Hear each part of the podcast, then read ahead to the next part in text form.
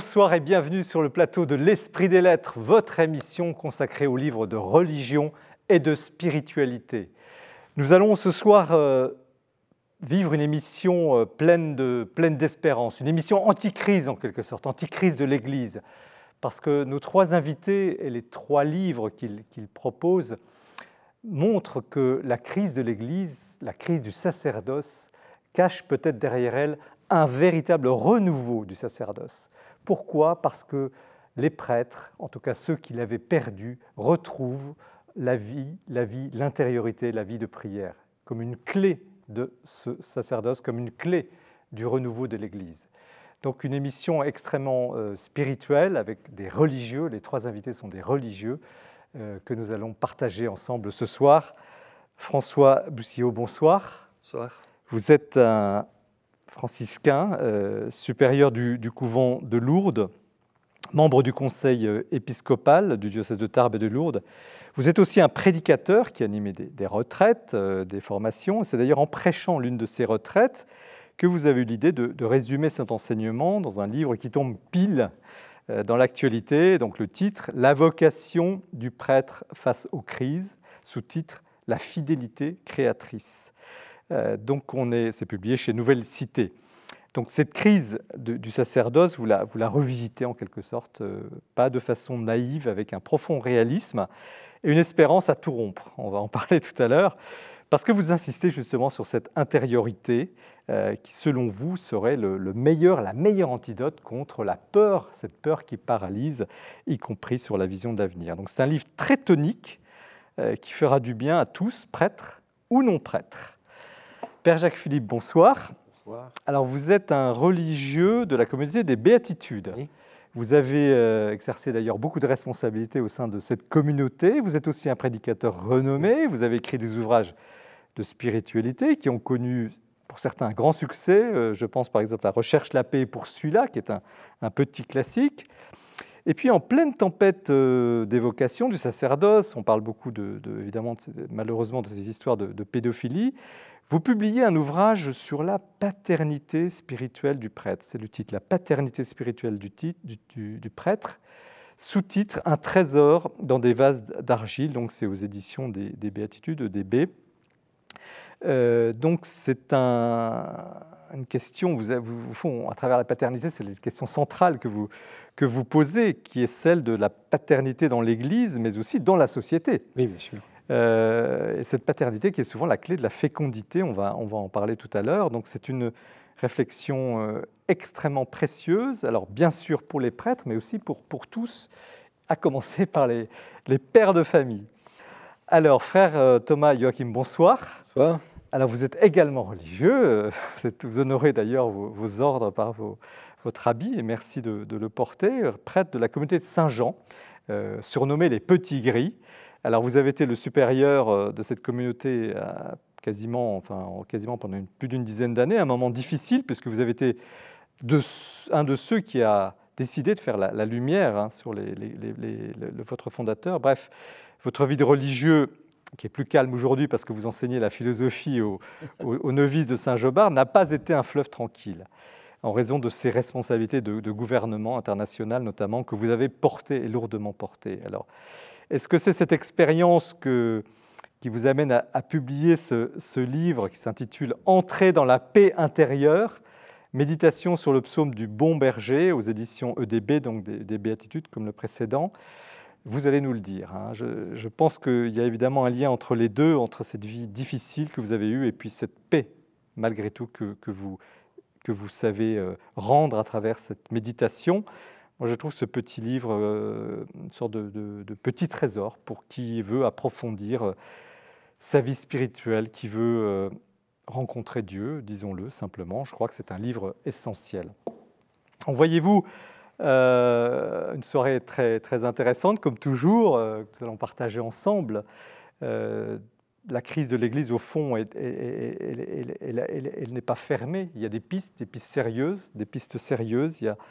Elles existent, ces, solutions, nous allons le, partager, le voir, le voir ensemble, et, particulièrement dans ce contexte difficile, l'espérance, l'espérance ne fait pas de mal. Nous commençons comme, comme chaque émission par euh, un petit tour dans les rayons de la procure avec Mathilde Mailleux qui nous présente l'actualité du libraire. L'actualité du livre religieux en ce mois de février, c'est tout d'abord un coup de cœur spirituel, un très beau livre, un petit livre, mais un livre dont tout le monde peut s'emparer. Il s'agit du livre du frère dominicain Grégoire Laurent Huyghe Beaufond, Tu éclaires ma nuit, publié aux éditions du Cerf. C'est peu de dire que ce livre eh est une véritable consolation. C'est un ouvrage qui est d'abord une véritable surprise, un ouvrage qui nous permet de comprendre que nous pouvons tous remonter à la lumière après un deuil, dans la détresse la plus profonde, dans la solitude qui s'empare souvent de nos vies. C'est un ouvrage qui est conçu comme un itinéraire spirituel, qui nous prend par la main avec beaucoup de douceur et de pédagogie, et qui nous fait comprendre que Dieu se tient toujours auprès de nous, mais au sein de l'Écriture, encore et toujours. Cet ouvrage, je vous le recommande parce que d'abord il est magnifiquement bien écrit, parce qu'il s'adresse à chacun d'entre nous, parce que quelle que soit notre peine, eh bien ce livre est une consolation. Retrouvez l'enthousiasme à présent de Michel Cole, publié aux éditions Salvator. Là encore, un beau livre de spiritualité, un livre qui nous propose de remettre de l'allant dans nos vies. Mais de quel enthousiasme s'agit-il? Il s'agit de l'enthousiasme chrétien, celui qui est une sorte d'illumination intérieure, alors pour cela, il s'appuie sur des figures qu'il aime beaucoup, comme celle de Paul VI, mais aussi et surtout peut-être celle de la vie monastique, cet exemple de rayonnement, de vitalité euh, joyeuse et rayonnante. C'est un ouvrage qui donne la pêche, c'est un ouvrage qui nous redonne le sourire et qui nous fait comprendre de l'intérieur que l'enthousiasme est en chacun d'entre nous. Le pape qui voulait changer l'Église à présent, de Frédéric Mounier, publié aux éditions Presse du Châtelet, magnifique enquête, grande enquête de ce journaliste, ancien journaliste du journal La Croix, ancien correspondant à Rome. Il nous dévoile eh bien, tous les grands dossiers du pape François, il nous dévoile aussi les moments les plus importants de ce pontificat, et puis aussi ses grandes encycliques. Vous allez donc tout est balayé dans ce livre, mais aussi avec beaucoup de détails qui rend ce témoignage extrêmement passionnant. Et puis ceci, c'est un ouvrage qui nous permet de comprendre certainement de façon plus intérieure eh bien, quelle est la véritable personnalité du pape François, une personnalité tellement aimée, mais aussi parfois un peu difficile à suivre. Femme de pape à présent, de Bénédicte Luto, publié aux éditions du Cerf. C'est l'ouvrage d'une journaliste, là encore, elle travaille au Figaro, et elle nous dévoile eh bien, des portraits de femmes totalement inédits. Ce sont des femmes qui ont été au plus près de la vie des papes Pie XI, Pie XII et Jean-Paul II. Elles ont été leurs conseillères, elles ont été des confidentes, elles ont vécu euh, un quotidien hors norme au sein d'une curie qui ne les aimait guère, mais elles se sont battues et surtout elles ont été appréciées de ces hommes, de ces papes, qui pour eux étaient très essentiels. Eh bien, c'est un ouvrage qui est surtout très éclairant car il nous amène à comprendre que la place de la femme est décidément très importante dans l'Église. Une Bible des hommes, à présent, du, publiée aux éditions Labor et Fides, une très belle collaboration dirigée par Denis Fricker et Elisabeth Parmentier, où ce sont des auteurs, hommes et femmes, biblistes, théologiens, catholiques et protestants, qui s'emparent tous eh bien, à, double, à quatre mains, à double voix, à chaque fois d'une figure masculine dans la Bible. Cela peut paraître paradoxal, mais l'image masculine dans la Bible est très diverse, et c'est à travers des personnages comme Job, mais aussi Samson, David, les douze apôtres, que nous allons découvrir et affiner notre regard sur la place masculine dans la Bible. Et puis enfin, je ne résiste pas au plaisir de vous représenter la magnifique encyclopédie parue chez Albin Michel en fin d'année dernière, après Jésus, quand tout était inventé, les tout débuts du christianisme, quand il n'y avait pas de pape, quand il n'y avait pas de credo, quand il n'y avait pas de Nouveau Testament, tout simplement. Comment ont fait les premiers chrétiens? Vous allez découvrir tout cela dans cette magnifique encyclopédie dirigée de main de maître par Albin Michel. Merci Mathilde pour euh, cet éclairage sur l'actualité du libraire, à tous ces livres passionnants qui, sortent chaque mois. Père euh, François Bustillo, ou, frère, comment doit-on vous appeler Frère, frère. frère. Euh, en quelques mots, vous avez bon, l'habit de, j'ai dit un franciscain, mais c'est peut-être pas aussi simple que ça Alors, suis franciscain conventuel. Alors, dans la famille franciscaine, il y a les franciscains tout court, les frères mineurs, il y a les capucins et les conventuels. On est trois familles.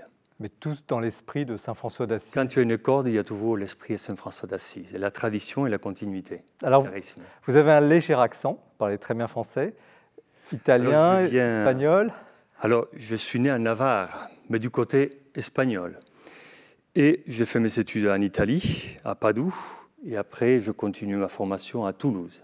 D'accord. Institut catholique. Et aujourd'hui, euh, je disais, vous êtes à Lourdes. Vous êtes à Lourdes. Et quelle est vos, qu'est-ce que vos journées Qu'est-ce que quel est votre Alors actuellement, je vis dans une communauté, donc on essaye de, de soutenir euh, et de faire vivre le sanctuaire, même si nous vivons un moment très particulier de calme. Le Covid a fait le vide, hein. donc c'est pas évident.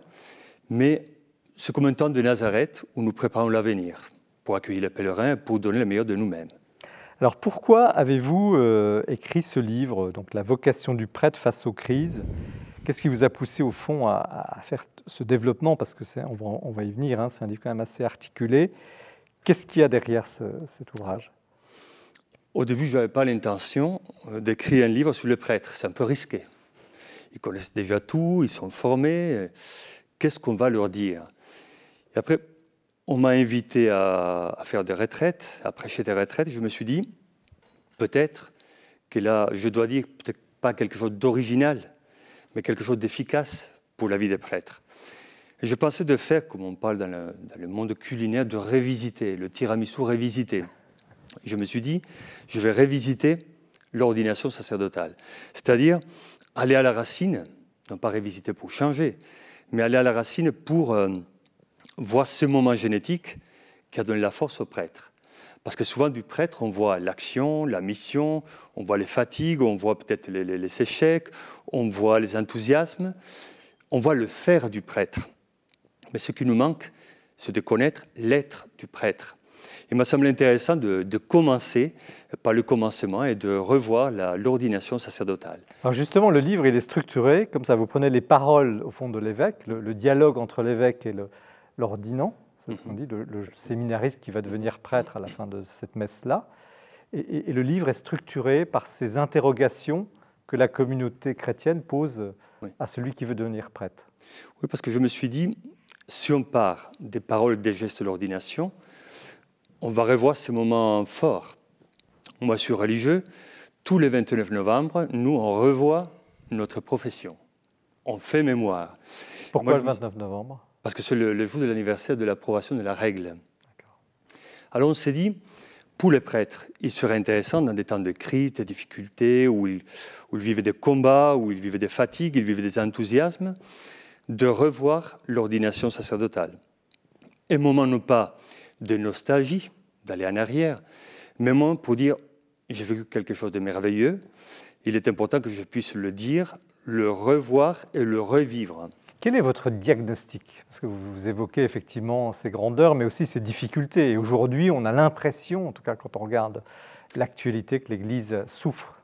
En fait, quand on passe aux prêtres, souvent on va nous parler des prêtres et on nous donne les statistiques, des chiffres.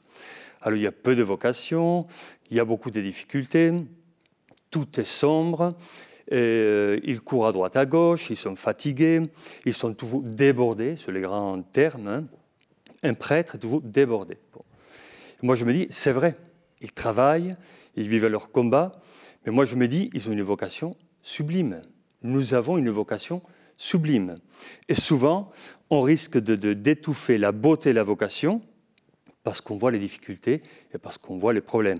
Alors moi, je pense qu'il est important de, de rééquilibrer et de se dire, mais d'accord, on a des difficultés, mais les familles ont des difficultés, les couples ont des difficultés. Dans la vie professionnelle, il y a des difficultés. Comment nous, en vivant nos difficultés, nous disons, OK, nous avons des difficultés, mais la vie continue, continue à donner le meilleur de nous-mêmes. Quel serait le, point majeur, la difficulté majeure si elle existait? Peut-être la difficulté, c'est la, c'est la peur et la résistance. On peut se dire, c'est trop dur, et même on peut le dire aux autres, on peut le dire aux autres prêtres ou aux fidèles, c'est trop dur, c'est difficile, et on rentre dans un fatalisme, moi je dis un peu dans le syndrome des Calimero, c'est trop injuste. Mais dire c'est trop injuste, c'est trop dur, c'est un peu basique. Notre vocation, elle est là. Euh, nous vivons une époque, une période où il y a des défis et nous devons répondre à ces défis. Moi, je pense que nous ne vivons pas l'époque la plus difficile de l'histoire. Moi, je pense qu'après les conciles, je suis né après le Concile, mais ça n'a pas été facile. on en parlera tout à l'heure. Ça n'avait pas facile. À l'époque de, la de la loi de séparation des églises et de l'État, n'était pas facile. Nous vivons une époque, c'est la nôtre, et c'est là que nous devons répondre avec nos capacités, avec euh, notre enthousiasme, avec nos fatigues, mais c'est là que nous devons répondre. quelle solution, enfin, si on ne va pas simplifier trop les choses, mais quand même, les gens liront le livre, mais quelle solution préconisez-vous? Quelle, serait, s'il fallait commencer par quelque chose, au fond? Vous dites, ils sont Moi, le faire. C'est difficile de dire une solution, mais je pense qu'une orientation qu'on peut donner aux prêtres, c'est de commencer par le commencement. nous voyons beaucoup de livres, de, témoignages, nous voyons la mission, nous entendons ce qu'ils vivent. Je pense qu'il est important de commencer par le commencement, c'est-à-dire par l'homme qui a été appelé par Dieu. D'ailleurs, le titre, c'est La vocation. Euh, la vocation, c'est le commencement. Si nous vivons ce pèlerinage vers l'intérieur, vers nos racines, nous trouvons un appel de Dieu. Est-ce que nous étions les plus beaux, les plus intelligents, les plus sympathiques et les plus capables? Moi, pas en tout cas, je ne crois pas. Mais le Seigneur nous a appelés. Et si on part de la vocation, si on part de l'appel, on va revoir ce lien puissant avec le Seigneur. Et moi, je crois que nous voyons beaucoup l'extérieur et il nous faut un retour à l'intérieur. Non pas à l'intimisme ou à l'hermétisme, mais à la vie intérieure. Alors, il y a euh, dans il y a beaucoup de choses hein, dans votre livre, hein, mais euh, il y a un moment donné, vous avez, cette phrase Je suis convaincu que notre monde matérialiste et nihiliste va à un certain moment s'arrêter pour vivre un saut qualitatif, de passer du savoir au croire. En tout cas, vous, vous, en semblez annoncer, euh, et peut-être est-ce la base de votre espérance, que nous sommes en train de vivre quelque chose de cet ordre-là. Pourtant, on n'a pas l'impression, franchement. Mais moi, je crois quand même que malgré tout ce qu'on voit, toutes les difficultés, tous les signes peut-être qui peuvent nous inquiéter, moi je suis convaincu que l'être humain a une intelligence et une aspiration euh, à la transcendance. Alors aujourd'hui, peut-être nous ne voyons pas des signes très concrets, mais dans le ministère de tous les jours, nous voyons des personnes qui se posent des questions, qui cherchent, qui sont fatiguées peut-être d'une vision trop matérialiste. Parce que finalement, le monde, sans diaboliser le monde, on propose quand même des satisfactions, éphémères en plus. Et à la fin, est-ce qu'on est heureux? Il y a des satisfactions, mais on ne trouve pas le bonheur. Et moi, je pense qu'à un certain moment dans la vie, dans le parcours, on va chercher en vérité, sans se cacher, sans tricher, mais on va se dire, mais par où passe mon bonheur? Et moi, je pense que sans Dieu, sans le Seigneur, nous sommes perdus. Et on risque ben, nous le voyons quand même dans notre monde, euh, les finances, la politique ont beaucoup de pouvoir. Et je pense que si on continue sur le chemin euh, du pouvoir, du savoir, du faire, on va sombrer dans l'animalité. Et il y aura un moment où on va se dire, mais qui on est, d'où on vient et où on va? Et là, on va se rendre compte que Dieu est là, que Dieu n'est pas mort. C'est ce que vous appelez euh, l'urgence de l'intériorité. Vous dites il faut sauver la vie intérieure, vous dites il faut muscler la vie intérieure. Il y a plein de, citations de cet ordre-là. Vous, fondez sur, euh, au fond, votre espérance sur ce, ce, ressourcement au, plus intime. Mais certains qui nous regardent, euh, qui ont des enfants, qui ont peut-être une vie de prière, qui n'en ont pas, qui sont croyants ou pas, ne voient pas trop ce que ça veut dire. par où commencer? Je pense que déjà, la vie, la vie nous donne et nous montre, euh, surtout la vie professionnelle, familiale, affective, qu'on est souvent à la superficie. On fait du surf. Donc on glisse, il y a un monde quand même passionnant, on va vite, euh, on va toujours plus loin. Mais je pense qu'il y a des moments où il faut faire de la plongée. Si on reste à la superficie, mais quelque part, on va, rester aussi dans le, dans le paraître, et peut-être par peur de disparaître et sans doute par déficit d'être. Et moi, je pense que si on travaille l'intériorité, on va aller en profondeur. On va découvrir qui on est en vérité. Nous avons tous nos aspirations, nos qualités, nos talents. Nous avons aussi nos résistances, nos peurs, nos failles. Ben, c'est nous. C'est notre personne. Et parfois, dans la vie extérieure, on se fait un personnage. Mais après, à un certain moment, il faut, il faut être vrai. Et donc, la personne est telle qu'elle est. Quand on va en profondeur, comme dit Saint-Augustin, on ne peut pas tricher. On est comme on est. Et à la fin, on répond, il faut répondre, il me semble, avec beaucoup de sérénité, avec beaucoup de beaucoup d'enthousiasme. Voilà la réalité de ma vie. Voilà l'appel du Seigneur. Je me donne. J'essaie de donner le meilleur de moi-même. J'essaye de travailler ce qu'il y a de pire.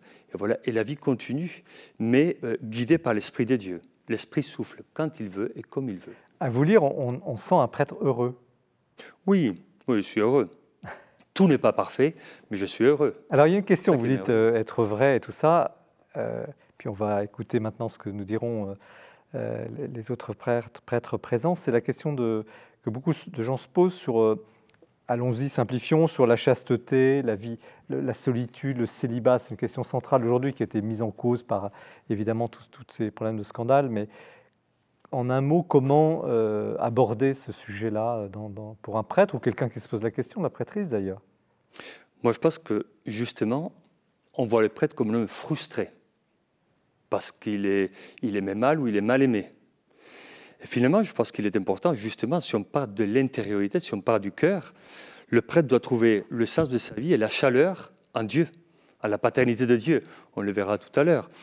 Mais si on part du cœur, on trouve la chaleur. Alors quand on parle de, chasteté, ce n'est pas une imposition. Ce n'est pas une imposition contre notre volonté et notre liberté, c'est notre choix. C'est notre choix de vie. Et c'est pour ça que malgré les scandales, je pense qu'il faut voir le côté positif et constructif d'une vie donnée, d'une vie amoureuse, mais donnée, dans la chasteté, bien sûr. Quand, euh, quand on passe au, scandale, beaucoup de gens disent bon, il faut marier les prêtres parce qu'il y a des problèmes. Moi, je pense qu'au contraire, il faut, il faut revoir euh, notre choix, notre vie affective, notre liberté. Et c'est là qu'il faut travailler, comme je l'ai dit dans le livre, le domaine de l'innocence. Voilà, la capacité de ne pas nuire, de faire le bien. Des prêtres ont fait le mal, ont fait du mal, essayons de faire le bien. Hmm. Donnons le meilleur de nous-mêmes. Alors, les autres prêtres qui sont sur le plateau, euh, comment, comment vous avez trouvé ce, livre euh, et cette, ce que défend le, le père euh, Boussillot? Moi, ce que j'ai trouvé, je n'ai pas pu lire le livre en entier, mais j'ai pioché un petit peu j'ai trouvé quand même qu'il y a une belle espérance. Et ça, enfin, ça me fait plaisir, et puis je vous rejoins tout à fait. Puis une bonne analyse quand même un petit peu de, toutes les questions d'aujourd'hui quand même. Et puis, puisque vous avez dit euh, donc cette idée de, revenir au point de départ, qui est la vocation, ce qui veut dire aussi que le point de départ, c'est pas simplement euh, quelque chose de personnel à construire ou une vie qu'on fabrique selon je sais pas quoi. C'est qu'à la base, il y a un don de Dieu. Enfin, il y a un appel et un don de Dieu. Mmh.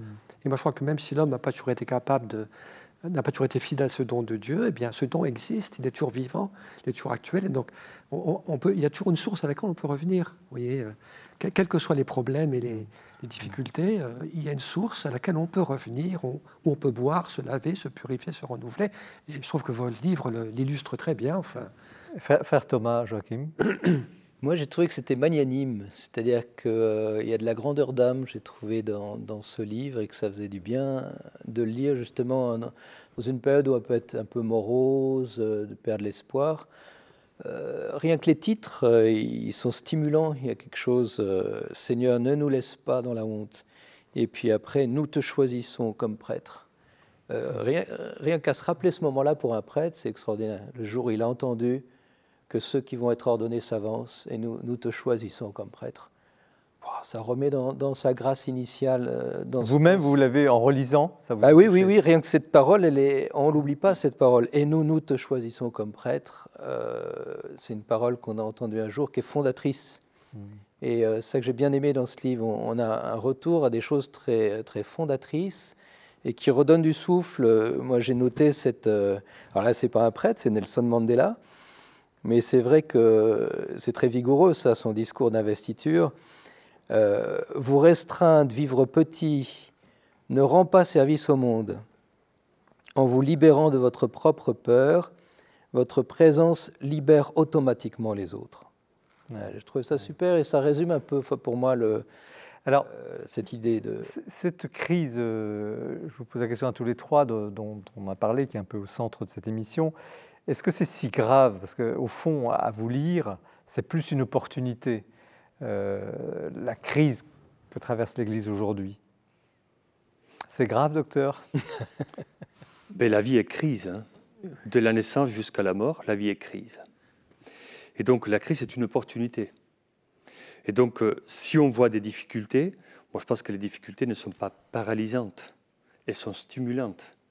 Et donc, euh, alors, il ne s'agit pas d'être naïf. Euh, moi je trouve que souvent on est très bon dans la constatation, on est bon à constater, à analyser. Après on a du mal à arriver à la, synthèse et à la proposition. Moi, je pense que si on est, à l'écoute du souffle de Dieu, ben on se laisse guider. Donc, Père? Enfin, moi, je pense qu'il y a des choses extrêmement douloureuses qui ont été vécues et il ne faut pas les sous-estimer.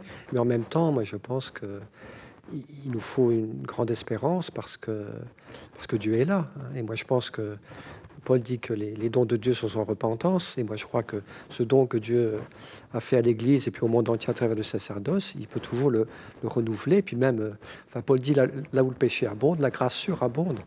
Donc moi, je crois que Dieu a cette puissance, cette sagesse, cette miséricorde, cette bonté hein, de, de, faire jaillir, même là où le mal, un mal quand même terrible, il peut faire jaillir un bien plus grand. Moi, je crois que là, on est au cœur de, l'espérance chrétienne. Hein, et, Frère, Thomas, Joachim, vous, vous êtes sur le... Euh, moi, je dirais qu'une crise euh, est épisodique. Quand une crise dure, c'est plus qu'une crise, ça devient une mutation. Et je pense qu'il y a des crises épisodiques qu'on a vécues. Celles-là, elles passeront. Il faut juste euh, traverser. Et puis, il y a des mutations dans le monde qui sont en train de se passer. Et c'est là qu'il faut que les prêtres se disent, euh, dans ces mutations profondes du monde d'aujourd'hui, ça va être quoi notre place? Quelle est la bonne nouvelle qu'on va pouvoir, le bien qu'on va pouvoir faire dans cette période de l'histoire qui est quand même euh, extraordinaire? Et comment vous, vous pourriez caractériser cette nouvelle vocation, entre guillemets, du prêtre dans un monde en mutation? Bah, Il faudrait bien analyser la mutation en question, mais il me semble que ça va être du côté de l'espérance, là. Concrètement Concrètement bah, Ça va être l'espérance, comment on la communique déjà par, par le langage, euh, par la prédication, par les sacrements. Et puis je dirais, c'est au fond euh, ce que vous disiez au début, c'est-à-dire que il faut revenir à son appel originel et redonner du désir aux gens. Ce qui va mourir le plus vite, on le voit avec le Covid. Au début, on disait aux gens de ne pas sortir, ça les frustrait. Maintenant, ils n'ont même plus envie de sortir. Hum, hum. Au bout d'un moment, on va couper même le désir. Et en fait, comment on va rendre euh, l'envie d'avoir envie, comme disait l'autre? Alors, est-ce qu'il faut mettre en place des, stratégies? Vous avez, vous n'êtes pas très stratégie, vous, êtes, vous dites que c'est plutôt une tentation de, dans ces situations-là de, de, faire des plans, etc. Et vous avez cette très belle phrase, un pasteur ne gère pas, il aime. Hmm. Oui. Et pourtant, il faut de l'organisation quand même. Bien sûr. Il faut gérer, il faut aimer. Mais aujourd'hui, il me semble qu'il y a une tentation, de, surtout pour les prêtres, de leur donner une mission dans laquelle certains voient que la gestion. Et donc ce côté gestionnaire peut tuer le côté visionnaire, donc le côté prophétique. Et moi, je trouve que c'est dangereux. Il est vrai qu'aujourd'hui, quand on parle avec certains religieux, et euh, surtout ceux qui ont des responsabilités, il y a beaucoup de gestion. Il faut être responsable, je ne dis pas le contraire. Mais en même temps, il est important aussi d'aller de l'avant. Il ne faut pas oublier qui nous sommes et comme notre appel principal, c'est d'aimer. Donc on ne on gérait pas les personnes, on essaie de les aimer. Je ne gérais pas les frais quand j'étais provincial, j'essayais de les aimer. Et finalement, même si après, il faut être responsable, je le répète. Mais bon, on est dans cette dynamique. Sur ce sujet? Moi, je crois que c'est important de réfléchir sur les, grandes évolutions, puis d'essayer de percevoir un petit peu. Mais moi, je crois que beaucoup euh, au travail de l'Esprit Saint, quand même. Je ne pense pas qu'actuellement, on puisse définir de manière précise, voilà la stratégie précise qu'il faut utiliser pour euh, renouveler le sacerdoce dans le monde actuel, comme, fruit simplement d'une réflexion. Moi, je crois qu'il faut. Alors, je ne dis pas qu'il ne faut pas réfléchir, c'est important, mais je crois qu'il faut surtout faire confiance à la grâce. Parce qu'on voit bien, quand on, dans l'histoire de l'Église, que dans des moments euh, absolument désastreux, il y a eu des surprises incroyables de l'Esprit Saint. les franciscains, vous êtes bien placés pour, en être témoin. Donc, et, là, c'était de l'ordre de, l'inspiration d'un homme qui a été saisi par Dieu et, à la suite duquel euh, l'Église s'est renouvelée. Donc moi, je crois beaucoup. Euh, bien sûr, il faut réfléchir, essayer de, percevoir les mouvements profonds de l'histoire, et puis, mais surtout être à l'écoute disponible au travail de l'Esprit Saint qui, qui, nous donnera les bonnes réponses, enfin, qui saura faire surgir ce nouveau. Mm que nous attendons, on, pressent un nouveau, quand même, au-delà de, la crise. On pressent une nouveauté.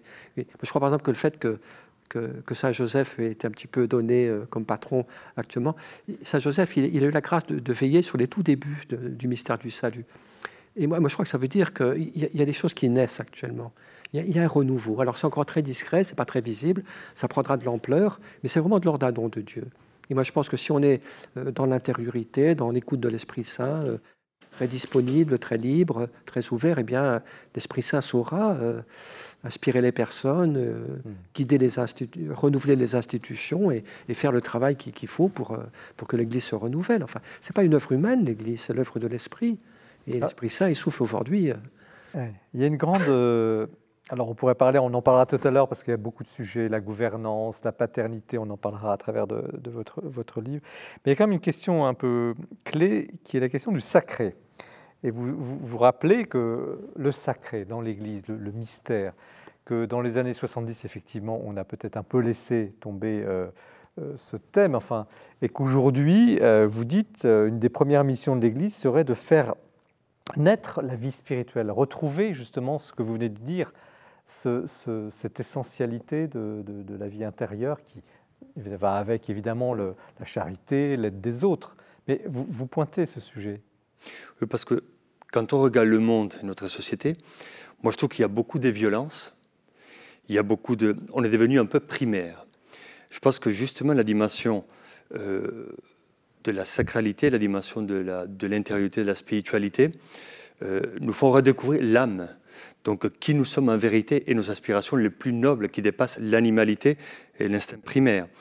Moi, je trouve que dans notre société, justement, il y a des personnes qui se posent la question, qu'ils ne sont pas satisfaits de cette violence, que, cette agressivité qu'il y a dans notre monde. On le voit par un tweet, par un, mmh, par un mot, on peut, on peut démolir. Mmh. Et si on perd la dimension de la euh, de l'âme, de la spiritualité, ben on, va, on va sombrer quand même dans, dans des vies extrêmement dures, difficiles et cruelles. D'où l'importance d'aspirer quand même à ce Dieu qui nous attend, qui nous a appelés et qui nous demande quand même de donner le meilleur de nous-mêmes sur ce, cette vision ben, J'ai l'impression que dans la Bible, tout commence toujours par un sens du sacré. Quand Moïse est envoyé et va changer toute l'histoire d'Israël, ça commence par le buisson ardent. Il s'approche et Dieu lui dit ôte tes sandales, car la terre que tu foules est une terre sainte. Le, la crainte de Dieu est le début de la sagesse, c'est dit dans, tout le temps dans l'Écriture. Le, le sens du sacré est initial. Père? Ben Oui, moi je crois que on a besoin de retrouver enfin, cette force, cette grandeur de la présence de Dieu quand même, oui, qui, donne toute une dimension. Moi, je trouve ce qui est un peu dramatique dans le monde d'aujourd'hui, c'est qu'on a un monde qui est très plat, voyez. C'est que du matériel, c'est que leur soit du, corporel, du psychologique, de l'affectif, de l'émotionnel. Tout ça, ça a grande, grande valeur. Mais très souvent, c'est comme un monde à, deux dimensions, et puis il manque la troisième, la dimension verticale de la grandeur, de la transcendance, du mystère qui nous fascine, nous attire. Enfin, et, moi, je crois que la, on, étouffe dans, dans, ce monde, vous voyez. Euh, moi, je crois qu'on a absolument besoin de retrouver une respiration, un nouveau souffle, des dimensions nouvelles. En tout cas, euh, c'est. Je pense que cette dimension verticale, euh, on peut prendre le mot sacré ou d'autres mots pour l'exprimer, ou transcendance, l'homme en a un besoin absolu. Sinon, il s'aplatit comme, comme un soufflet qui, qui se dégonfle. En tout cas, ce livre redonne beaucoup de souffle, Père François Bussillot. La vocation du prêtre euh, face aux crises, la fidélité créatrice. La couverture aux Nouvelles Cités, un petit peu sobre, hein, c'est très c'est franciscain conventuel, mais le contenu est, vraiment riche, euh, abondant et, très tonique, euh, comme euh, je le disais au début de l'émission. Nous poursuivons l'émission avec le Père Jacques Philippe sur la paternité spirituelle. Restez bien avec nous, mais nous retrouvons Jean-François Roth, que vous connaissez bien, qui nous présente ce mois-ci le portrait du mois. Le mois dernier, nous avons évoqué un des plus grands théologiens du siècle passé, le dominicain Yves Congar, et je voudrais vous parler maintenant d'un théologien d'aujourd'hui, le jésuite Michel Fédou, qui est professeur au Centre Sèvres à Paris. Encore un théologien, me direz-vous, mais j'insiste, le théologien ne s'adresse pas qu'aux spécialistes ou même aux intellectuels. En fait, il s'adresse à tous ceux qui veulent un peu approfondir leur foi. La foi du charbonnier, bien sûr, est tout à fait respectable, mais quand on n'est pas un charbonnier, il faut bien réfléchir un peu. Je prends par exemple ce petit livre, Les dogmes, dans la collection Que penser de, une sorte de que sais-je dans le domaine religieux. Non seulement Michel Fédou nous dit ce qu'est un dogme et quelle est sa fonction, mais il parcourt tous les grands dogmes de l'Église et en trois ou quatre pages, il en donne une formulation très claire, très éclairante. Et en plus, ça fournit un canevas idéal pour la transmission. Prenez par exemple les trois ou quatre pages consacrées au péché originel, vous, verrez, c'est formidable. Donc, dans le même sens, on peut aussi citer le sens du credo aujourd'hui. Michel Fédou a fait simplement la direction euh, de l'ouvrage, qui est un ouvrage collectif, une série donc de conférences très pédagogiques qui expliquent les articles du credo. Là aussi, franchement, ça s'adresse à tous et on ne perd pas son temps en prenant ce genre d'ouvrage. Deux grandes œuvres maintenant. La littérature grecque d'Homère à Platon. Michel Fédou est aussi agrégé de lettres classiques. Là, il fait un parcours complet de toute la littérature grecque, l'épopée, la poésie, la tragédie, la philosophie, en théologien de la culture, qui s'intéresse au fait que les Grecs, par leur conception de divin, de divin, de l'humain, eh préparent comme des semences d'évangile la révélation. Et puis aussi Jésus-Christ au fil des siècles, qui reprend tout ce que l'intelligence humaine a créé au fil des, ans pour définir l'identité de Jésus. Depuis les premières controverses euh, anciennes jusqu'aux théologiens d'aujourd'hui. Vraiment une synthèse magistrale. Et je termine en disant que Michel Fédou a participé en tant que spécialiste des pères de l'Église, avec beaucoup d'autres grands auteurs, à l'encyclopédie Après Jésus, qui euh, montre l'émergence du christianisme jusqu'en l'an 250, en s'intéressant particulièrement au rapport avec le judaïsme et en insistant sur la diversité de cette première Église. Voilà. la revue Études termine sa recension critique de l'ouvrage en disant euh, cet ouvrage euh, excellent est la référence francophone actuelle sur le sujet. Voilà. Nous avons la chance d'avoir avec des Michel Fédou quelqu'un qui sait transmettre son savoir et sa réflexion. On parle souvent d'un besoin de formation, on a raison.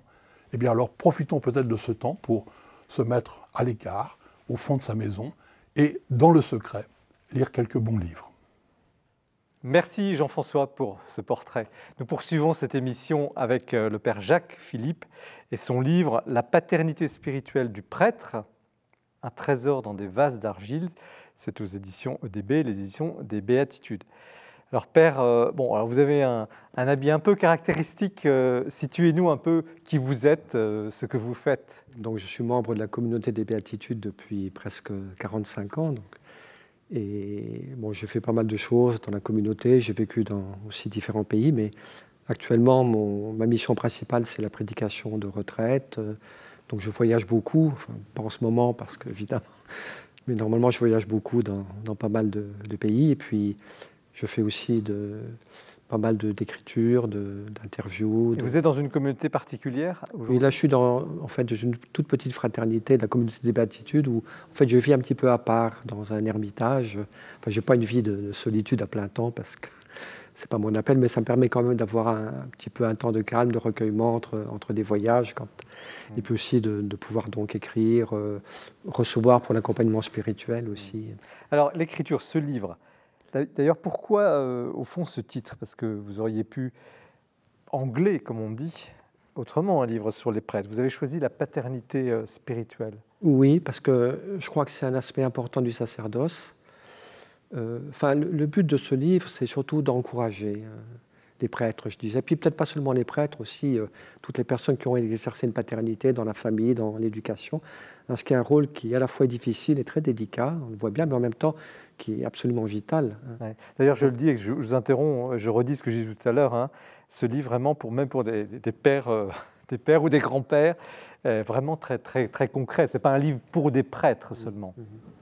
Je vous ai interrompu. Oui, bien sûr. Même si mon désir au point de départ, c'était surtout d'aider les prêtres. Parce que c'est vrai qu'ils vivent dans des temps difficiles, on les suspecte de toutes les abominations possibles. Et je pense qu'une parole qui peut les, aider, les encourager à, croire vraiment dans la grâce qui, repose sur eux, ça me, enfin, ça me paraît être une, chose belle. Et je pense que justement, euh, quand, un prêtre euh, qui a été appelé par Dieu, euh, qui a reçu ce don du sacerdoce, et essaye de répondre fidèlement à, ce don du sacerdoce, dans la générosité dans sa mission, dans la fidélité à la prière. Moi, je pense qu'il peut développer peu à peu une grâce de, paternité. il doit d'abord être un bon berger, hein, c'est le, je dirais la terminologie la plus habituelle hein, pour le rôle du prêtre, être le bon berger, le pasteur qui donne sa vie pour ses brebis, qui en prend soin. Mais je pense qu'il y a aussi une grâce de paternité qui peut se, se, développer. On le voit d'ailleurs dans beaucoup de, de prêtres dans l'histoire de l'Église aujourd'hui encore. D'accord. Vous avez cette euh, euh, phrase qui est, qui est, qui est euh, ça, ça rejoint un peu ce qu'on, ce qu'on disait tout à l'heure au début de l'émission. je, voudrais savoir ce que vous voulez dire vraiment. Je vous cite. Hein. Je crois cependant que le Seigneur prépare un renouveau du sacerdoce. Vous employez ce mot, renouveau du sacerdoce, et que toutes les récentes révélations douloureuses au sujet du péché de certains prêtres, si elles sont l'invitation à une purification et à un, renouveau en profondeur euh, du sacerdoce sont aussi les, prémices d'une œuvre du Saint-Esprit. Donc, vous, vous voyez venir quelque chose, vous l'avez dit un peu tout à l'heure. Oui, je, pense. Enfin, et la raison profonde, c'est, je pas d'abord des raisons sociologiques, mais c'est la confiance dans le Seigneur. Hein. Je crois que Dieu ne peut pas abandonner son Église. Et je pense que le sacerdoce, euh, bon, il doit être renouvelé, purifié, peut-être vécu autrement, enfin, éviter tout ce qui est euh, autoritarisme ou paternaliste, mais je pense que le sacerdoce fait quand même partie des dons essentiels que, que le Christ a fait l'Église, à travers le rôle du prêtre, l'annonce de la parole, les sacrements, le, son rôle dans des communautés chrétiennes, enfin, il a quand même un rôle essentiel à jouer. Mm. Et, et, en particulier, je dirais, dans cette dimension de la paternité, parce que je crois que la paternité, c'est cette présence qui est à la fois très, très douce, très respectueuse de l'autre, mais avec une certaine force dans, la parole qui est exprimée et qui permet à l'autre de, trouver son identité profonde, hein, d'avoir l'audace d'être lui-même. Je crois que c'est un peu ça le rôle principal du père, c'est qu'il ne fabrique pas son enfant, il ne programme pas évidemment, il l'accueille et puis il se met au service de la personnalité unique de l'enfant, mais il donne à l'enfant cette audace de devenir lui-même. Vous dites d'ailleurs que sans, père, qu'il soit d'ailleurs euh, spirituel ou, charnel, euh, la personne est en quelque sorte condamnée à réussir sa vie. Ce qui peut être la pire des choses, écrivez-vous, c'est mettre un poids trop lourd sur les épaules de, l'homme. Et, que justement le père encourage, dit, bah oui, c'est ça. Puis là, ce que, ce que vous venez de dire, c'est un peu dans un petit passage où justement je développe euh, les côtés un peu dramatiques de la carence de paternité, c'est que je développe que là où il n'y a pas de paternité non plus, il n'y a pas de miséricorde. Parce que le Père, euh, dans l'Évangile, c'est aussi le Père de l'enfant prodigue. C'est le Père qui reçoit son fils, qui, après avoir fait toutes les bêtises possibles et imaginables, se sent perdu, paumé, et puis il retrouve une maison où il peut être accueilli, aimé, où il peut retrouver le bonheur et, retrouver sa, liberté, sa, dignité. Et moi, je pense que ça n'a pas de paternité, ça veut dire aussi qu'il n'y a plus cette demeure, cette maison, vous voyez, où quelqu'un peut toujours revenir pour retrouver son identité profonde au-delà de, des erreurs qu'il a pu commettre. Il y a une sorte de paradoxe. On a l'impression que le père, c'est vraiment pour éduquer un homme parfait. Et vous vous dites, c'est pas ça du tout. C'est aussi pour, pour accueillir l'enfant qui, a fait des bêtises. Voilà. C'est peut-être là qu'il est encore plus père que. Alors il l'est aussi par l'éducation, évidemment, hein, mais je crois que. Euh, moi, je pense que là, là où il y a de la paternité, il y a aussi de la miséricorde.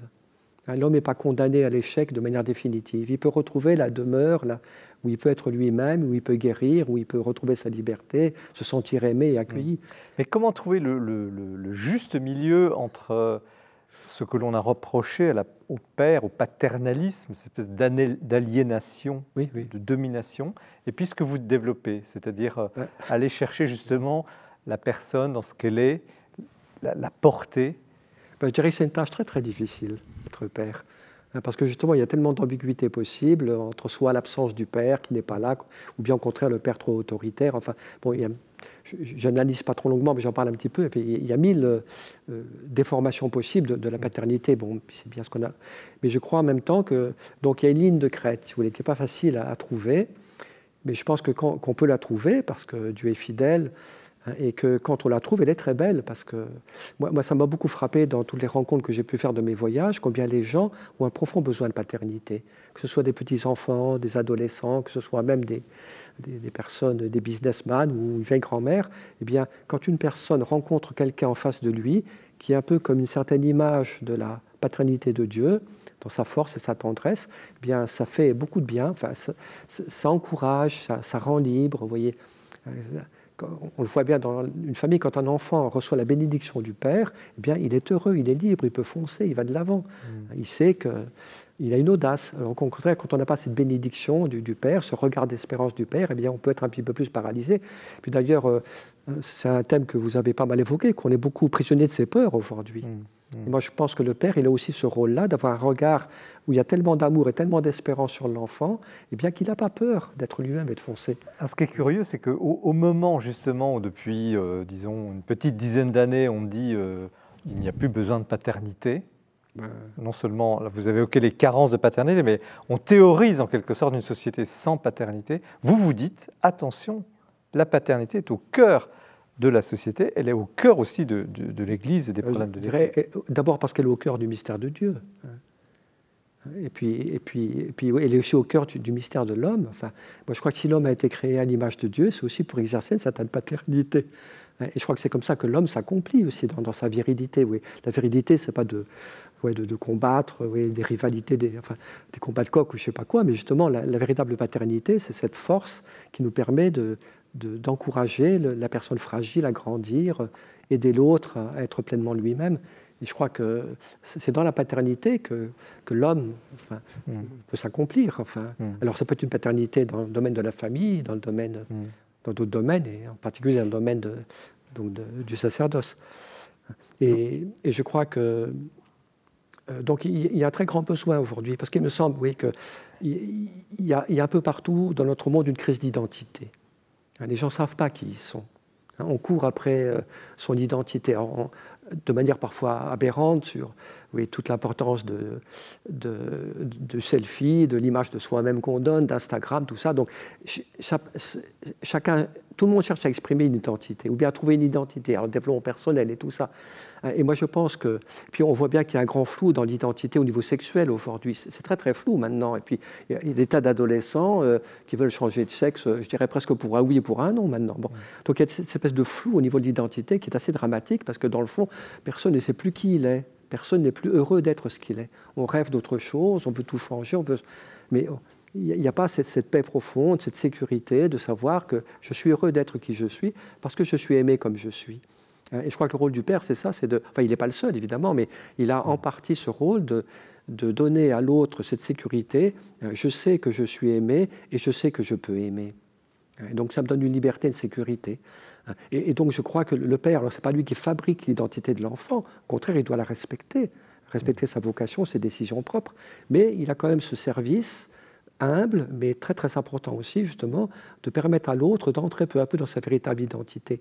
Oui, de, de l'aider à ne pas s'enfermer dans des fausses identités, et de rester dans l'infantilisme ou bien dans la rébellion, je ne sais pas quoi, vous voyez. Alors il y a une autre clé dans, dans votre livre, la paternité, on l'a bien évoqué, puis on va maintenant écouter nos, nos, nos, amis.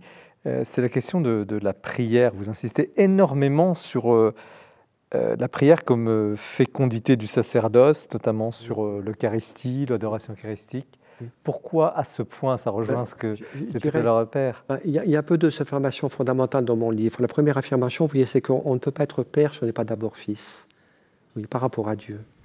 Oui, si, je reçois ma main de Dieu, mon identité, ma mission, c'est toute cette relation filiale de Jésus avec le Père, hein, ou dans sa prière, dans son lien avec le Père, hein, Jésus reçoit son identité, sa mission et la grâce dont il a besoin pour prêcher, pour euh, consoler les gens et tout ça. Et je crois que le prêtre, il n'est pas au-dessus de, le serviteur n'est pas au-dessus du maître, et le prêtre, il a besoin aussi de, tout recevoir de Dieu dans, cette relation de, prière, d'intimité. Euh, hein, comme, comme Jésus le, faisait. Donc ça, c'est un peu la, une des premières grandes affirmations. Hein. Pour être père, on doit être fils, un fils de Dieu, mais aussi fils de l'Église, frère, avec, dans le sacerdoce. Et puis ma deuxième grande idée que je développe plus longuement, c'est que justement ce chemin de crête hein, dont on parlait tout à l'heure, très très délicat pour une juste paternité, hein, euh, eh bien je crois que l'itinéraire spirituel qui permet d'accéder à ces véritables paternités, hein, c'est vrai aussi bien pour les pères de famille, eh bien c'est le chemin des béatitudes, le chemin de la pauvreté du cœur, de l'humilité, de la douceur, de la faim et soif de justice, de, de la paix, enfin ça on en reparlera, de la miséricorde. Mm. C'est ça le chemin spirituel pour tout homme, hein, qui permet justement qu'on arrive à une vraie paternité, qu'on puisse tenir sur cette ligne de crête. Frère Thomas, vous, vous, étiez en charge de... Donc vous étiez père d'une communauté, euh, et puis vous êtes prêtre. Comment, comment vous, vous, réagissez à ce livre? J'ai trouvé super que ça se, spécialement il soit publié pendant l'année Saint-Joseph. Mm. Donc l'année Saint-Joseph, rappelons, le pape a décidé donc à partir François a voulu que oui qu'il y ait une année consacrée un petit peu mise sous la protection particulière de Saint-Joseph et mm. parce que Saint-Joseph c'est l'exemple même de celui qui a exercé une paternité spirituelle face à un plus grand que lui. Mm. Et donc, euh, il n'a pas pu mettre la main que ce qu'on craint toujours, voilà, qu'il y a du paternalisme. Saint Joseph n'a pas pu être pater... oui, avoir ce mauvais paternalisme à l'égard de Jésus, dont il était, euh, il avait la charge de sa croissance spirituelle aussi. Euh, de sa croissance comme homme, en grâce, en sagesse, comme dit l'Écriture. Et lui, il était là pour ça, euh, sans doute totalement perdu, mais en même temps euh, totalement lui-même. Et je trouve que ça, ça va très bien avec cette année, comme, comme image de la paternité spirituelle. Voilà. Père François Bustillo Moi, je trouve que le sujet est opportun et audacieux. Parce que je trouve que pendant longtemps, on n'a pas osé parler de paternité parce qu'on a eu peur du paternalisme. Et à la fin, bon, vous le dites très bien, moi j'ai beaucoup apprécié, vous dites que la, paternité, c'est la dimension de la, de la stabilité, la présence, ça touche à l'identité, ça, touche à, ça rassure. Moi je trouve que nous vivons une période où on a besoin, même les prêtres, parfois on peut oublier, on, fait des choses, on, on, fait des sacrements, on fait des réunions, etc mais il y a comme une dimension liée à la fécondité, liée à l'engendrement. Et ça, je trouve que c'est très beau de pouvoir euh, le souligner et de voir tout ce qui est positif dans la paternité du prêtre. Il y a une question qui est pas souvent abordée comme, ça. Vous, vous parlez euh, de la fatigue du sacerdoce. Euh, vous dites, au fond, ça rejoint un peu ce qu'on disait tout à l'heure, euh, on ne peut pas durer euh, sans, la prière, etc. Euh, mais vous, vous, ne cachez pas que, d'ailleurs, vous dites, un jeune prêtre, ça ira bien, etc., les premières années, hein, mais regardons au bout de 10 ou 20 ans, si ce prêtre n'est pas inscrit dans la prière, voilà, il y a quelque chose qui se passe. Alors, cette fatigue du sacerdoce, je, prends peut-être le côté un petit peu négatif, excusez-moi, mais quand même, les gens voient beaucoup de prêtres, vous l'avez dit très bien, euh, des, prêtres surchargés, débordés. Euh, que, comment en est-on arrivé là? Qu'est-ce qui se passe Est-ce qu'on ne demande pas trop au fond prêtre parce que là, vous êtes là, vous êtes des hommes sages, des hommes de prière, on sent c'est très, très, ça fait du bien et merci. Mais on, voit souvent des prêtres suractifs et, on n'a pas justement ce, goûter Dieu comme vous nous le faites euh, partager ce soir. je crois que c'est une question qui est, qui est complexe parce que je dirais qu'il y a tout un contexte de vie, tout ça, euh, qui parfois peut être assez lourd à porter, mais Bon, puis je dirais qu'il y a aussi parfois une fatigue qui est bonne, parce que quand on a bien travaillé, bon, on est fatigué, mais en même temps, euh, on est quand même heureux de, euh, il y a des soirs où on est très, fatigué, on est épuisé, on dit bah, je suis quand même content parce que je n'ai pas vécu pour moi aujourd'hui, j'ai vécu pour les autres. Euh, ma fatigue en est le signe. C'est le signe que je ne m'appartiens pas, que j'appartiens aux autres. Alors ceci dit, il y a aussi une mauvaise fatigue, qui est un peu le découragement, la lassitude, le manque d'espérance, la perte d'enthousiasme. Alors ça, évidemment. Moi, je pense que euh, par rapport à cette mauvaise fatigue, je dirais, une chose qui me paraît essentielle, c'est euh, donc que le prêtre sache trouver un peu les soutiens, les, les, encouragements qui lui permettent de durer dans le temps. Alors le premier étant évidemment la, prière. Hein. Moi je crois que la prière c'est notre lieu de repos principal quand même. Hein, le psaume dit en Dieu, Dieu, seul le repos pour mon âme. Et je crois que même si notre prière est pauvre, du moment qu'elle est fidèle, qu'elle est humble, qu'on se tient en présence de Dieu, eh bien le Seigneur nous accueille dans ses bras de Père. Prier, c'est d'abord ça, c'est pas inventer des, belles formules, c'est se reposer dans les bras de son Père comme un petit enfant, vous voyez. Puis l'Eucharistie aussi, moi je crois que chaque messe, quand même, on chante bien, quelque chose qui se renouvelle en nous. Vous voyez, on est quand même toujours euh, un peu mieux après la messe qu'avant. Vous ressentez les, mêmes, euh, les mêmes choses sur cette question de la fatigue et du... Oui, la fatigue, bon, Thérèse d'Avila, je pense à elle, il disait euh, Je suis passé d'avoir une âme fatiguée à une âme passionnée lors de sa conversion, à l'intérieur de, la famille. Mais effectivement, je pense qu'on peut, vivre des fatigues euh, dans le sacerdoce, mais en même temps, Jésus l'a dit Venez à l'écart, reposez-vous. Se reposer, c'est pas un repos bouddhique, hein, je veux dire le farniente, hein, c'est se poser autrement. Et donc, il est sage, à mon avis, de trouver des temps, des moments et des personnes qui nous permettent de voir autrement. Et donc, alors, c'est à nous aussi d'être disciplinés pour, euh, pour accompagner nos fatigues. Nous sommes humains. Donc, nous sommes soumis aussi à des fatigues euh, physiques, psychologiques spirituelles. À nous de trouver des moments, euh, des moments heureux pour revoir la vie, pour se ressourcer et pour retrouver aussi la force de continuer. Père Joachim ben, je peux que confirmer euh, comment, je pense, moi, au psaume 22, il me fait reposer sur des prés d'herbes fraîches, donc euh, euh, je pensais à ce verset. Mais en même temps, à cette image choisie pour le livre Le curé d'Ars, c'est un mauvais exemple parce que lui, il a une vie tellement incroyablement fatigante. Mais comment comment il arrivait à se ressourcer vu le rythme qu'il avait? Donc il peut y avoir peut-être un... Des fois, il m'a semblé qu'il y a deux types de repos. Parfois, je me disais, il faut vraiment un jour, on relâche, on, trouve, on se connaît soi-même, on arrive à se reposer. Puis il y a des fois, on ne peut pas, on n'a pas le temps. Et je me pensais aux avions qui sont rechargés en plein vol. C'est comment ils font ces avions? Un autre avion arrive et les recharge. Mais c'est peut-être une autre image à trouver quand vraiment on ne peut pas, parce qu'on n'a pas le temps de se reposer. Comment je vais me recharger en étant en plein vol. Alors justement, parce que ceux qui nous regardent, et, je les remercie de leur fidélité, euh, vivent des situations, vous vivez des situations aussi difficiles, familiales, professionnelles, et votre image justement, euh, quand on a une famille, euh, on n'a pas le temps, quand c'est pas le travail, c'est les enfants ou les petits-enfants, etc. Quel conseil vous donneriez justement contre le découragement, parce que ça c'est aussi une grande grandeur de votre livre, de, bien montrer combien le découragement nous guette. Quel conseil vous donneriez chacun à, des gens qui sont dans la vie courante, qui ne sont pas religieux ou prêtres, mais qui sont croyants? Enfin, moi je dirais que d'abord garder le contact avec Dieu, avec sa parole. Mm. C'est souvent la parole de Dieu qui nous console, qui nous encourage, qui nous fait repartir. Et puis, puis ce contact tout simple avec Dieu dans la prière, l'adoration eucharistique, puis ensuite, donc avoir aussi des lieux un peu de, fraternité, de partage, d'échange. Euh, quelqu'un, par exemple, pour un, père, c'est important d'avoir un père spirituel.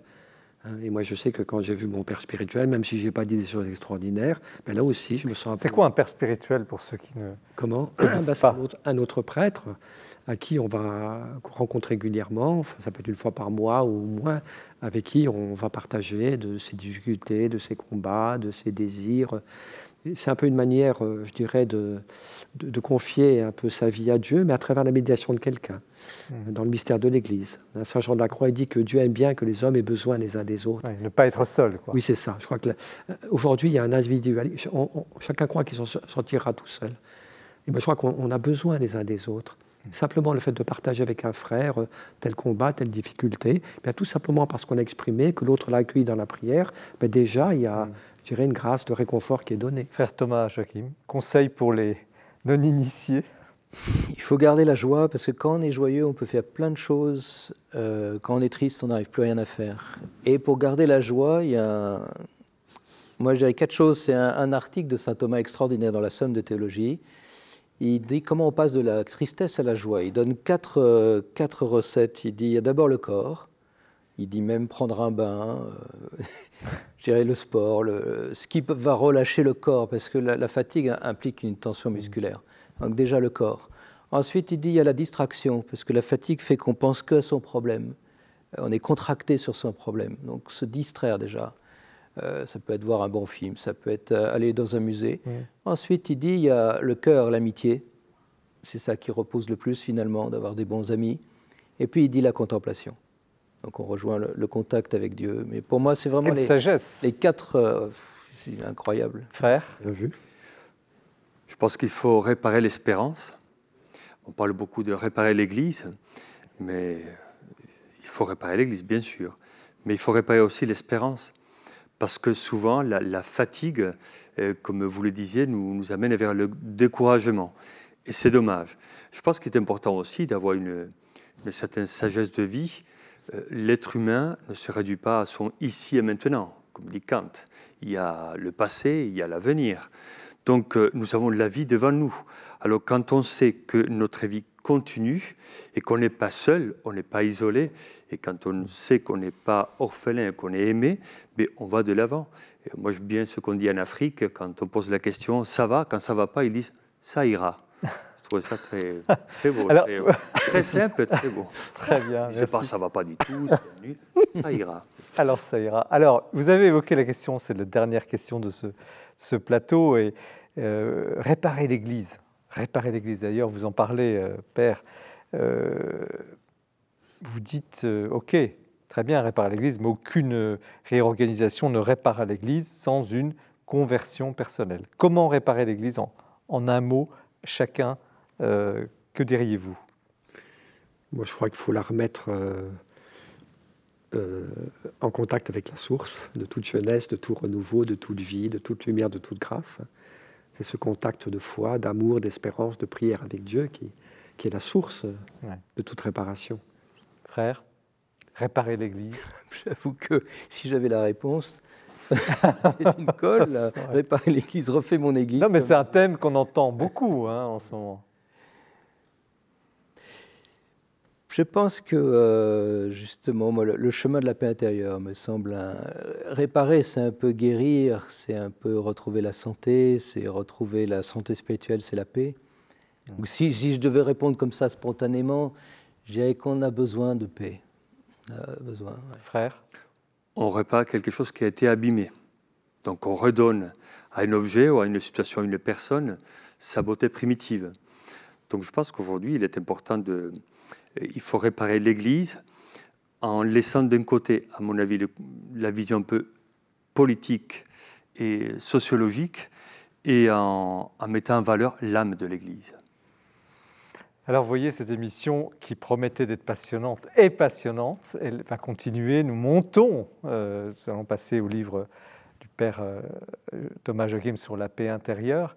Et euh, nous remercions le Père Jacques Philippe pour cette très très belle évocation de la paternité spirituelle, un trésor euh, dans des vases d'argile, édition de DB, qui nous a monté euh, bien haut, parce qu'effectivement, de cette paternité, il y a une fécondité, et, vous l'illustrez euh, très bien.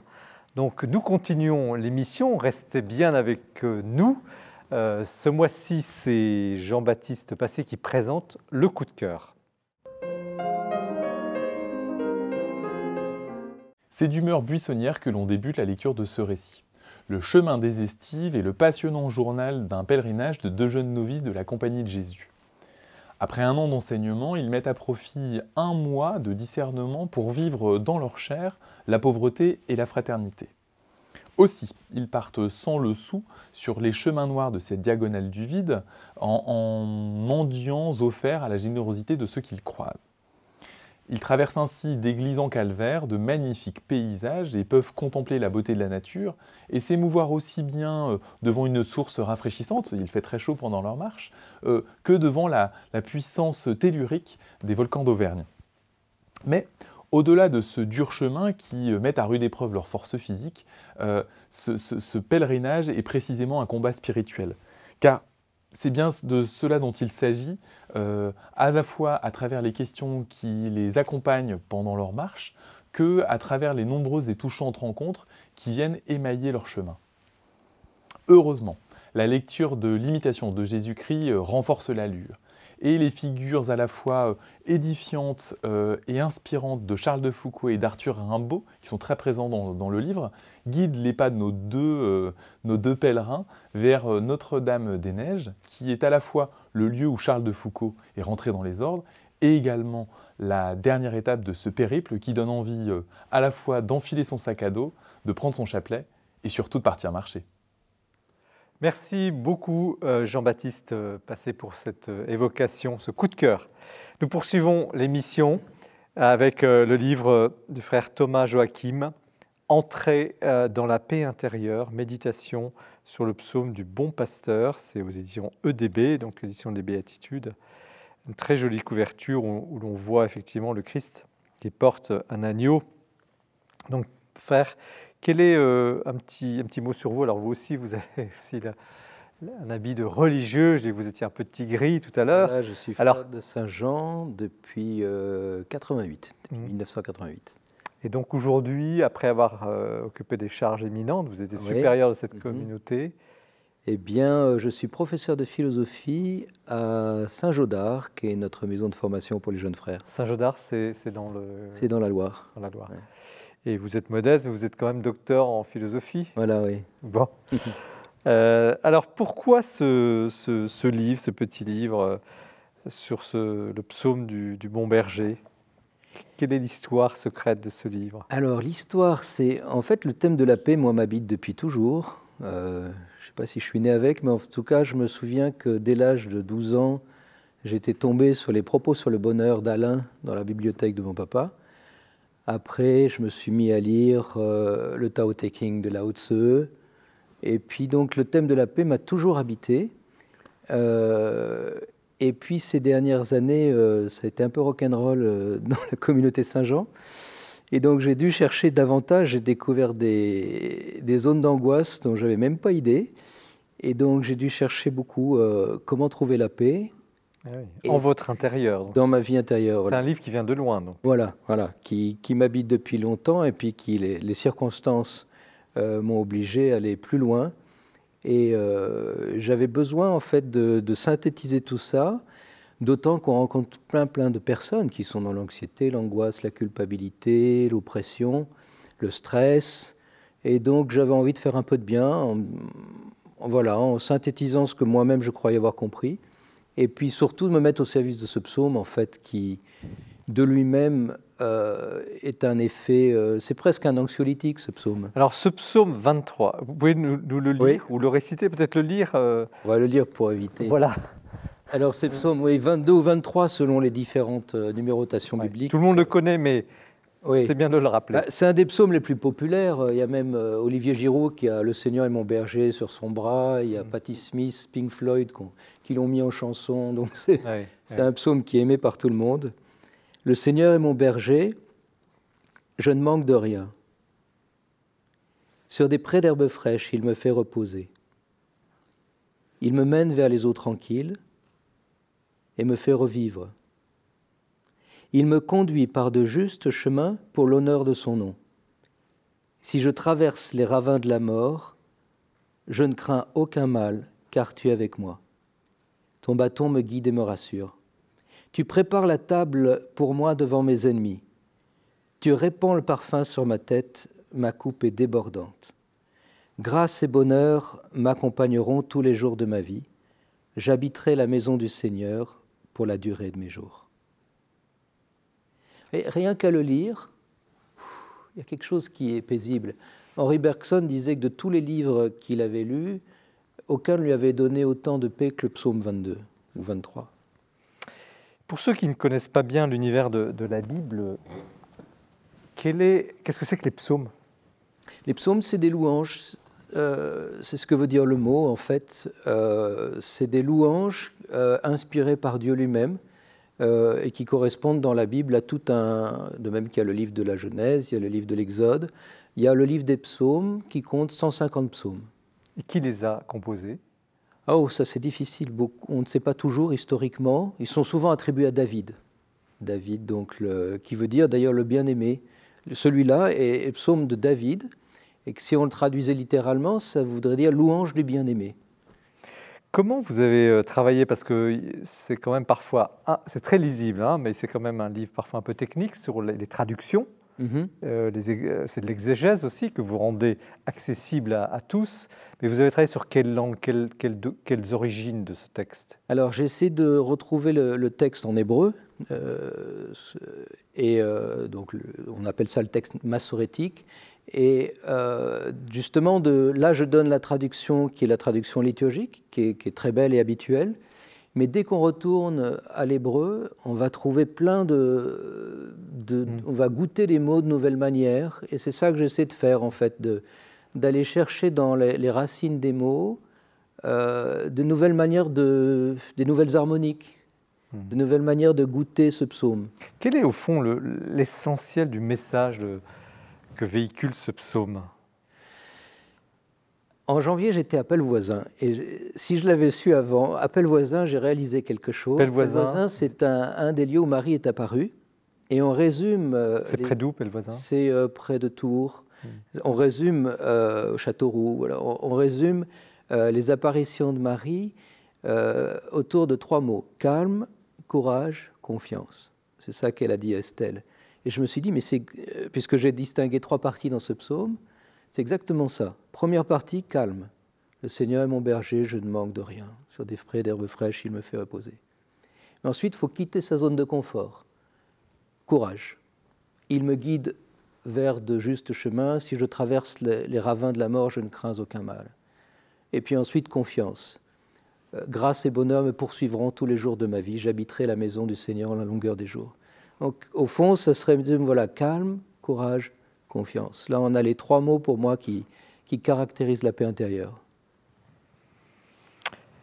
Est-ce que ce psaume euh, vous fait vivre? C'est une question un peu idiote parce qu'on sait, on sent bien en vous écoutant qu'il vous fait vivre, mais est-ce que vous auriez justement euh, une anecdote à nous raconter où vous étiez au fond du, du, pétrin et, et, cette lecture vous a, vous a aidé? Euh, il y a peut-être Il y a un pasteur protestant que j'aime beaucoup, Rick Warren, euh, qui a fait une conférence qui s'intitule, c'est le titre qui m'a attiré, elle est excellente cette conférence, ça s'appelle en anglais From Stress to Blessed, donc de, de stressé à béni, mais en, anglais il y a un jeu de mots. Euh, et justement, il regardait le, psaume 22 en disant, voilà, ben, aujourd'hui on est par exemple, on sait plus se reposer alors euh, il me fait reposer. Et puis aujourd'hui, on a des choix multiples, mais heureusement, il me guide. Et puis il reprenait comme ça chaque parole du psaume par rapport à des angoisses du monde contemporain. Le fait qu'on est dans un monde avec des choix multiples, on est dans un monde de stress. Et euh, quand j'ai écouté cette conférence, ça fait un peu tilt. Je me suis dit, euh, ah bah oui. Mais ça vous est arrivé un jour d'être au pied du mur d'ouvrir votre Bible, enfin vous le connaissez par cœur, de le lire et d'être réconforté totalement? Ah oui, oui. Et, je continue de le travailler. Euh, j'avoue que quand, je fais oraison, tous les jours on, fait oraison, c'est-à-dire qu'on on prend du temps pour, euh, pour prier, euh, voilà, comme, comme, tout prêtre, comme tout religieux, tous les jours. très souvent, je continue de le, de le, redire. Quel conseil vous donnez à des gens qui, qui nous regarderaient, qui ne sont pas familiers, qui n'ont pas forcément le temps de faire oraison pas forcément familiers de la prière ou de la prière intérieure, quel conseil vous leur donneriez pour accéder à cette paix intérieure? Parce que tout le monde en rêve de cette paix intérieure. Ben, comme je disais, il a, il a carrément, c'est un peu un anxiolytique ce, ce, euh, ce, psaume. Moi, je conseillerais de l'apprendre par cœur. C'est ce que faisaient les premiers chrétiens. Les premiers chrétiens, au moment. Les ce psaume-là? Oui, les premiers baptisés. Comme il a quelque chose d'un peu euh, comme les sacrements, ça commence aux eaux tranquilles. On baptisait euh, le chrétien. Et puis ensuite, il allait vers l'autel, et là, tu prépares une table pour moi, et ensuite, tu oins ma tête d'huile. Il, était, il recevait le, donc l'onction, euh, il recevait la confirmation, et après, tu prépares une table, donc c'était l'Eucharistie. Et pendant ce temps-là, il récitait, il chantait le psaume 22. Donc c'est pas sorcier, c'est pas sorcier, c'est pas un bon mot. Il y a six petits versets. C'est pas compliqué. Non, non, il y a six petits versets, c'est quand même facile à apprendre. Et une fois qu'on le sait, eh ben, de le réciter a un effet apaisant. Alors on dit que Saint François d'Assise, euh, quand il est allé rencontrer le sultan, a dû traverser des lignes euh, un peu dangereuses, de, sans doute de guerriers pas très mm. euh, fréquentables, et qu'il a récité ce psaume? D'après Bonaventure, il récitait en particulier Si je traverse les ravins de la mort, je ne crains aucun mal, car tu es avec moi. Un petit détail d'ailleurs, je trouvais ça génial, c'est le, déco au fond que le car tu es avec moi, il y a trois mots en hébreu. Et comme le psaume fait 55 mots, vous avez en fait 26 mots, car tu es avec moi, et ensuite 26 mots. Ah. Donc même d'un point de vue narratif, le car tu es avec moi est le centre du psaume. C'est peut-être ça le secret de la paix. C'était tu es avec moi. Quelle est la différence entre la paix intérieure, que je vais qualifier de chrétienne, et puis la paix, euh, excusez-moi s'il y a parmi vous des gens qui sont proches du bouddhisme, euh, mais ce n'est pas du tout par euh, mépris, mais c'est pour poser une question, je pense, qui peut parler à beaucoup. La différence entre une paix chrétienne et une sérénité qui arriverait par le, hmm. la méditation bouddhiste ou hindouiste ou, ou même de yoga, par exemple. Quelle est la différence? Je vous disais, moi j'ai beaucoup apprécié euh, le taoïsme, euh, le zen à un moment. Et puis il y a vraiment eu la rencontre avec Jésus, la rencontre personnelle avec Jésus. Et là, moi j'ai fait personnellement la différence euh, entre une paix qui relève d'une certaine soit de maîtrise, soit de, laisser, de lâcher prise, et puis une paix qui est quelqu'un, qui est tout simplement quelqu'un, on parlait du Père, tout simplement de se sentir aimé par Dieu à un moment donné, donne une paix que je ne connaissais pas dans tout ce qui était zen et, euh, taoïsme euh, dans mon jeune temps. Et après, c'est vraiment, le, comme dit Saint Paul, c'est lui notre paix. Donc euh, la paix est quelqu'un, en fait. Quand Jésus arrive, il dit Shalom, la paix soit avec vous. C'est lui la paix. Quel est votre verset préféré dans ce psaume? Ils le sont tous, mais peut-être Cartu avec moi alors. Le centre du centre. Mais quand je suis fatigué, c'est plutôt il me fait reposer. alors, j'allais dire messieurs, ou frères plutôt, euh, comment vous, vous recevez un livre comme ça, des livres de spiritualité? Vous en avez feuilleté sans doute des centaines dans votre vie, ou des livres euh, même d'exégèse. Enfin... Pour moi, c'est un livre qui m'a fait du bien. il y a une méditation euh, le psaume, on l'a étudié, on, le connaît, on, le récite et on le chante dans les ordinations, mariages et autres. Mais là, on plonge. On plonge vraiment dans la, dans la vérité. De, ben, c'est une prière. Et moi, ça m'a, fait du bien. Et moi, je trouvais fort intéressant le, faire le lien entre la paix et l'amour. Mhm. Voilà, la paix et l'amour. Donc ce n'est pas une paix qui est absence de, de, tensions, mais euh, on est rassuré. moi, je trouve que dans une une époque comme la nôtre, euh, où il y a la, peur ancestrale de l'abandon, chez beaucoup de nos contemporains, euh, prier ce psaume, il est avec nous, il est mon berger, il y a un lien, il y a une rencontre, vous le soulignez avec le possessif. Moi, je trouve que c'est remarquable parce que ça va rassurer et ça va créer de nouvelles relations entre certaines personnes qui sont un peu perdues et le Seigneur, le berger. Dieu n'est pas indifférent, Dieu n'est pas passif, Dieu veille sur nous et ça c'est merveilleux. Père? Enfin, Moi j'ai beaucoup aimé le, livre aussi, hein, beaucoup. Euh, J'irai d'abord parce que ce thème de la paix, ça me paraît essentiel. Aujourd'hui, il y a tellement d'inquiétudes, d'agitation, de peur, et je dirais proposer des, chemins enfin, qui conduisent vers la paix, c'est peut-être une des urgences plan spirituel dans le monde d'aujourd'hui, hein, parce que c'est aussi quand on est dans la paix qu'on devient libre, qu'on peut aimer, qu'on peut faire de belles choses, qu'on y voit clair dans nos choix. Donc, euh, et puis alors prendre euh, ce psaume du bon pasteur un petit peu comme itinéraire, comme chemin pour euh, enfin, comprendre qu'est-ce que c'est que cette paix, quelle est sa source, comment un petit peu y arriver. Je trouve que c'est une très très très bonne idée parce que c'est vrai que c'est un psaume qui est très apaisant. Moi, je l'ai beaucoup, beaucoup, expérimenté. Puis aussi, je, me rappelle quand je faisais des missions euh, paroissiales en, Italie d'avoir rencontré une femme une fois qui était très seule, qui souffrait beaucoup de dépression, une jeune femme puis qui n'était pas comprise par sa famille, qui m'a dit Père, je vis un moment terrible, je ne suis pas comprise, mais je me dis tous les jours Le Seigneur est mon berger, je ne manque de rien. Et c'est ça qui me fait tenir. Hmm. Et c'est ça qui l'a fait tenir dans sa dépression, c'est ce psaume. Et hmm. je pense que c'est un psaume qui a fait tenir des millions de personnes. Oui. Et, donc, c'est vrai que les paroles de ce psaume ont une grâce tout à fait particulière pour, euh, pour nous apaiser. Moi, je dirais peut-être pour résumer que c'est un psaume qui nous met dans les bras du bon Dieu. Hmm. Et là, vous l'avez redécouvert? Bah oui, bah oui, surtout qu'il y a des tas de choses évidemment que parce que votre analyse en même temps est assez fouillée, donc au niveau des mots, des différentes interprétations, donc il y a des tas de, petits détails qu'on redécouvre. Par exemple, j'ai beaucoup aimé quand vous dites euh, non seulement qu'il nous accompagne, mais qu'il nous poursuit. Enfin, Dieu nous ah poursuit de son amour, et de, mmh.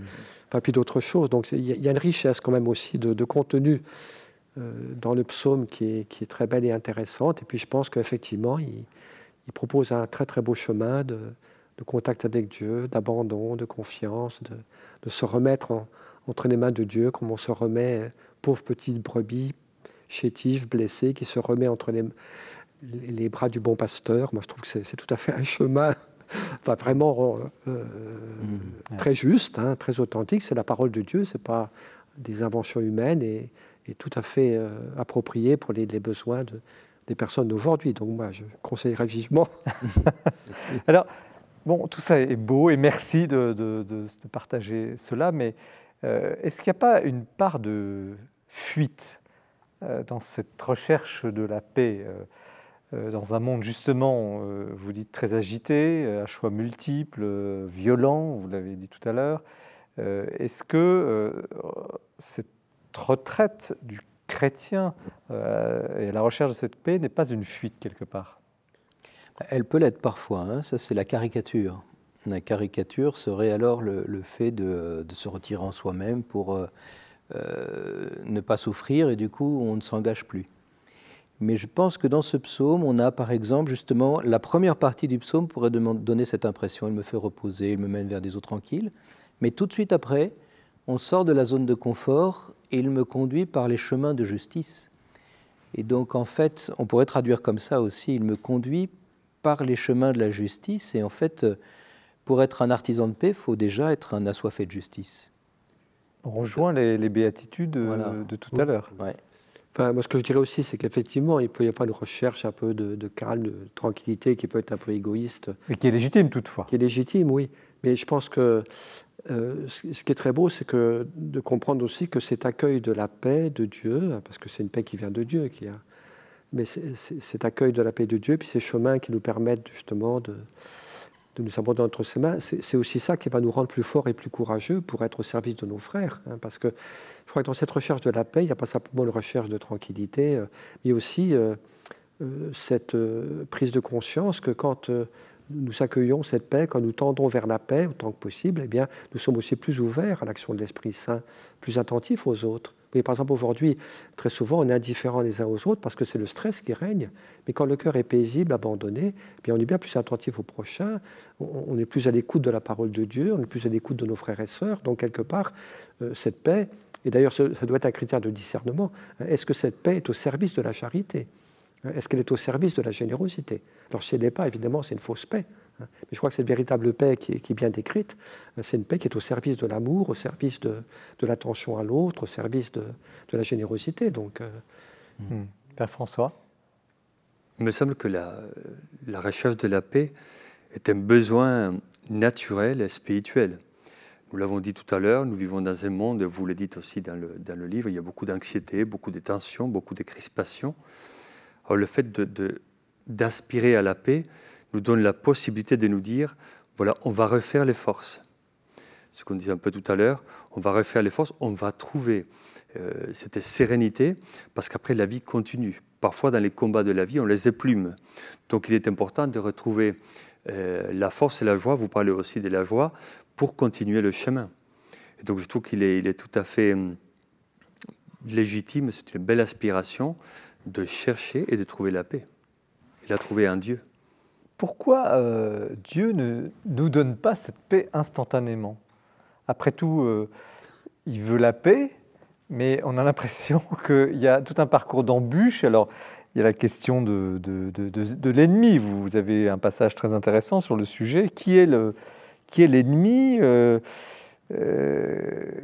Au fond, certes, il y a une grande sérénité, mais il y a un vrai combat spirituel. Euh, c'est chèrement payé, elle est chèrement payée cette paix. Alors qu'est-ce qui se passe? Pourquoi, euh, pourquoi finalement il y a un programme Expliquez-nous.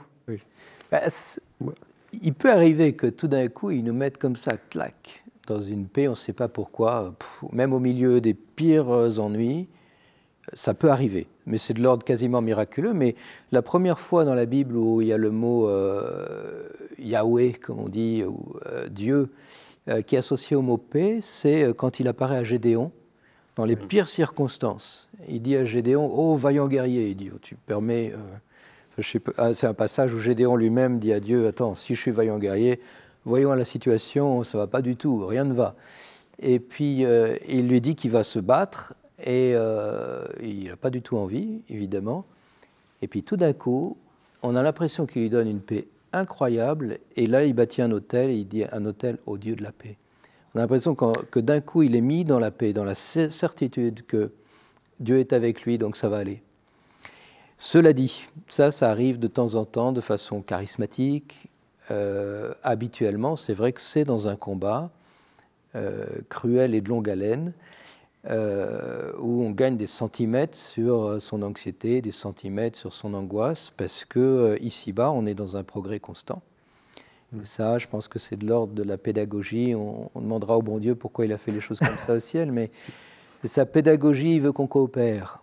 Au lieu de nous traiter comme des enfants qui reçoivent tout, il veut qu'on coopère comme des gens qui coopèrent avec Dieu, ce qui quelque part est, on parlait du, père quelque part. si un, une maman, à la limite, pour avoir la tendance, pour le tout petit, on lui donne tout. Puis après, le père, il lui dit Allez, maintenant, à toi. oui, puis je crois aussi parfois, il y a des moments où Dieu désirerait nous donner la paix, mais c'est nous qui ne l'accueillons pas. Par exemple, oui, parfois nous, nous voulons rester absolument le, maître de notre vie. Je veux rester le maître de ma vie, de mes décisions, de mes choix, et, et puis on n'est pas très très à l'écoute du Seigneur. Et donc et c'est sûr que si, euh, tant, que je veux rester mon propre Seigneur, le maître de ma vie, euh, j'aurais un peu de mal à goûter la, paix de Dieu, parce que goûter la paix de Dieu, ça veut dire qu'on fait quand même un passage, une conversion, en disant Seigneur, ben, maintenant c'est toi le maître, c'est toi le Seigneur, et bien voilà, je te suis, je ne hein, suis plus le, maître absolu de ma vie. Mais... Donc il y a quand même, euh, ça suppose certaines étapes de conversion, puis aussi certaines étapes de, détachement. Hein. Si je veux absolument ceci, cela, que telle chose se réalise, et puis que j'impose ma volonté à tout le monde, et, y compris à Dieu, ben, j'aurais un peu de mal à goûter sa paix. Hein. Ça suppose un abandon. Père Frère. J'aimerais bien avoir un bouton où on arrête les difficultés, les problèmes, et on commence la paix. Mais la paix est parfaite, on l'aura au paradis, donc il faut, il faut être patient. Et en même temps, moi je me dis, euh, il est important de trouver ces moments précieux. Vous le dites aussi, vous citez euh, euh, Saint Jean, quand les disciples euh, sont là dans la peur, dans la enfermée, hermétique, peur de tout le monde. Et là, Jésus donne la paix, transmet la paix. Et moi, je pense à la puissance, par exemple, de la communion. Quand on vit l'Eucharistie, quand on reçoit la communion, c'est un Dieu qui nous visite au plus profond de nous-mêmes, là peut-être où nous sommes vulnérables, fragiles, et nous dit, je suis là, et donc cette présence nous donne la force de continuer le chemin. Et si Dieu nous touche, ben, il nous pacifie. Et si nous sommes pacifiés à l'intérieur, nous devenons pacifiques. Est-ce qu'il y a des, gens qui seraient plus guidés que d'autres sur ce chemin? Euh, On a l'impression que bon, vous nous faites partager ça, et merci, mais il y a des gens qui n'accèdent pas à, à ce chemin et à cette paix. Est-ce qu'il y aurait une injustice de, de la grâce euh, divine? Alors je dirais, au niveau psychologique, on n'a pas tous les mêmes dispositions. Il y a des gens qui ont un, tempérament heureux, euh, il y a des gens qui sont des anxieux. Et là, on, hérite, il y a une part d'atavisme. C'est vrai qu'au niveau psychologique, certains auront à, se battre plus ou moins avec un caractère anxieux, colérique, euh, inquiet. Mais au niveau surnaturel, on est à un autre niveau, euh, puisque la paix est un effet de l'amour et de l'amour de charité. Euh, les degrés de paix différentes vont se faire en fonction des degrés de charité, en fait. C'est pour ça que les plus grands saints, une petite Thérèse a certainement un tempérament anxieux, euh, névrotique au point de départ, et n'empêche qu'au niveau de la, paix qu'elle a reçue d'en haut, là, elle est certainement un sommet de la paix intérieure. Donc c'est accessible à tous De ce point de vue-là, oui. Alors ma dernière question, parce que malheureusement l'heure tourne, et merci encore d'être avec nous, bien entendu, euh, et je la pose à chacun de, vous. On a, on a touché ce sujet, mais on ne l'a pas évoqué explicitement, et vous venez de, prononcer le mot, le mot de sainteté. Euh, ça paraît tellement euh, inaccessible, hors du monde. Et à travers finalement vos trois ouvrages, il y a, quelque chose de la sainteté, mais j'aimerais que vous puissiez nous dire, nous traduire ce que c'est que cette sainteté. On, perçoit dans ce que vous dites sur le repos, le repos en Dieu, arriver à une certaine harmonie avec soi, avec Dieu, avec les autres. Bon, euh, est-ce que c'est ça la sainteté? Euh, Qu'est-ce que vous pourriez nous dire? Ce sera les derniers mots de, de, cette émission magnifique sur euh, les prêtres. Et merci aussi du témoignage que vous donnez de prêtres épanouis. Paix intérieure et sainteté mmh. qui, qui, commence. La, paix, ça peut être un chemin vers la sainteté parce que c'est un chemin d'ouverture à la grâce, l'abandon, la confiance. Mais moi, je crois que le problème, c'est que souvent, on se fait une très, très fausse image de la sainteté, hein, comme d'une perfection absolue, être une personne infaillible, qui réussit tout, qui, qui dérape jamais. Ça n'a rien à voir avec la sainteté chrétienne. La sainteté chrétienne, c'est s'abandonner avec confiance entre les mains de Dieu, me savoir, me croire aimé tel que je suis, et puis cet amour que, que j'accueille de Dieu gratuitement, eh bien le donner gratuitement autour de moi. Et donc euh, je crois que le, chemin vers la sainteté, c'est surtout un chemin d'abandon, de, confiance, de foi, d'ouverture à Dieu, d'espérance. Pour moi, peut-être que le, le, point le plus important du combat pour la sainteté, c'est de ne jamais désespérer de rien. Ben On peut très vite désespérer de soi, désespérer des autres. Et moi, moi, je pense que le combat pour la sainteté, le combat pour l'espérance, c'est la même chose. Mais garder l'espérance, que Dieu est fidèle, que Dieu me sauvera, que Dieu pourra me, me faire grandir, euh, garder l'espérance pour les autres, pour l'Église. Et pour moi, c'est peut-être aujourd'hui la forme la plus précise et la plus importante de sainteté aujourd'hui, c'est de maintenir vivante la flamme de l'espérance. Parce que là où il y a l'espérance, il y a la vie. Là où il y a l'espérance, Dieu agit, Dieu travaille. Donc c'est peut-être ça aujourd'hui le point focal sur lequel j'insisterai. C'est peut-être autre chose à une autre époque. François, Père François. En fait, je pense que on aspire tous euh, à la sainteté. Et en même temps, je pense que la, la sainteté, on la vit il est vrai, comme vous disiez, que parfois on a vu une perfection morale, spirituelle un peu lointaine. Et finalement, l'aspiration, c'est faire, en tout cas, je pense, hein, euh, la vraie aspiration de faire la volonté de Dieu. Et euh, on fait la volonté de Dieu quand on aime. Et moi, je pense qu'aujourd'hui, on a besoin d'aimer, d'aimer, d'être aimé. Et moi, je pense qu'on vit la sainteté quand on est capable d'incarner cet amour qu'on a en nous, que Dieu nous a donné, cet amour que Dieu est, donc nous, on aime, on offre notre amour et on voit chez les autres aussi l'amour de Dieu. Et donc, euh, moi, je pense que quand on aime et euh, on essaye d'offrir ce qu'on a de meilleur et on essaie de voir chez les autres ce qu'ils ont de meilleur, on est sous la voie de la sainteté. Frère euh, Thomas Joachim, vous avez le dernier mot sur ce sujet. eh bien, vous avez un chapitre qui s'appelle La bénédiction du Père. Je me demande si au fond c'est pas de se laisser bénir par le Père. C'est lui qui est saint et de dire mais bénis-moi Père. Merci. Merci vraiment euh, à tous les trois euh, de, cette, soirée euh, absolument magnifique qui, nous, qui nous porte, qui nous conduit. J'espère que vous avez vécu la même chose que moi sur ce plateau, être touché par ces auteurs, ces livres qui nous mènent sur le chemin de, de Pâques. merci frère Thomas Joachim, Entrer dans la paix intérieure, méditation sur le psaume du bon pasteur chez EDB. Merci Père Jacques Philippe. La paternité spirituelle du prêtre, un trésor dans des vases d'argile chez EDB également. Et merci frère François Bustillo, la vocation du prêtre face aux crises, la fidélité créatrice, c'est chez euh, Nouvelle Cité. Trois livres puissants, intenses, intérieurs. Euh, Bref, euh, le programme peut-être pour ceux qui le désirent de, ce carême. Je vous souhaite une très belle soirée. Je vous remercie encore de votre attention, de votre fidélité. Vous retrouvez l'émission sur le site de KTO, du Jour du Seigneur et de la Procure. Nous nous retrouvons dans un mois pour une nouvelle émission de l'Esprit des Lettres. Au revoir.